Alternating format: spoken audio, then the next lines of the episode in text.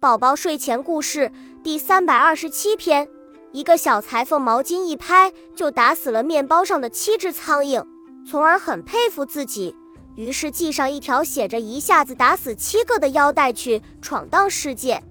他凭着自己的勇敢与机智，发挥自己的优点，掩盖自己的缺点，打败了强大的巨人、凶猛的独角兽和九五至尊的国王，还取得了美丽的公主。最后还当上了国王。